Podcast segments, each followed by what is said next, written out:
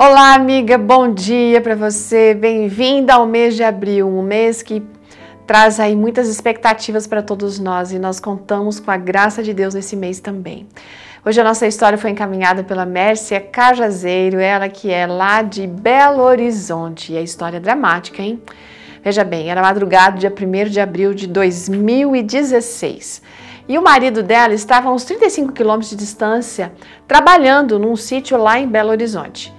A Mércia, ela é hipertensa, é diabética, ela precisa fazer o controle direitinho, né, de, em relação a tudo isso. Mas a questão é que ela tem uma vida bem estressora por conta das muitas atividades e negócios que ela possui. Então foi que naquela madrugada, no dia 1 de abril de 2016, ela acordou com um aperto no peito, náuseas e forte dor nas costas que irradiava para o braço. Ela pegou o aparelho de aferir pressão e descobriu que ela estava muito acima do que era recomendado, 23 por 12. Olha, hein? Ela tomou logo seus remédios de pressão e dois copos de água e orou, pedindo para que Deus ajudasse ela. E ela falou: Senhor é meu pastor e nada me faltará. Ainda que eu ande pelo vale da sombra da morte, não ficarei com medo, porque eu sei que o Senhor está comigo. Aí, gente, então, ela pegou o celular para buscar informações sobre infarto, para ver se os sintomas que ela estava tendo era realmente aquilo. E, gente, era toda a descrição. Mesmo estando sozinha, ela não quis chamar o filho. E ela pegou e voltou para dormir. Diga-se de passagem, o que ela fez foi muito incorreto, né?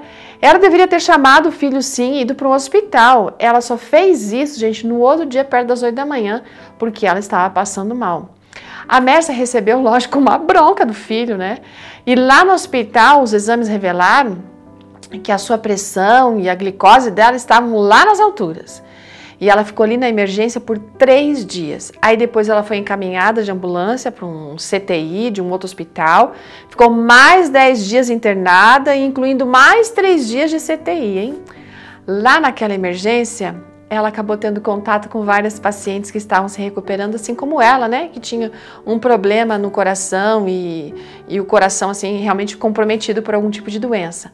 Aí, a cada manhã, sabe o que a Mércia fazia? Ela orava com aquelas pessoas, trocava experiências, ela confortava, dava testemunho de como Deus cuidava deles.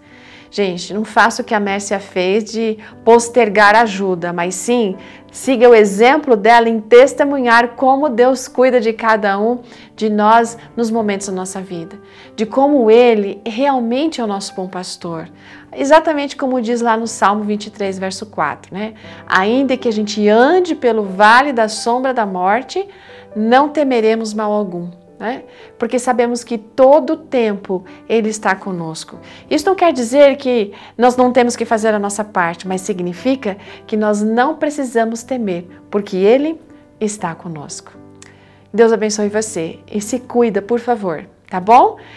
Até amanhã, amiga.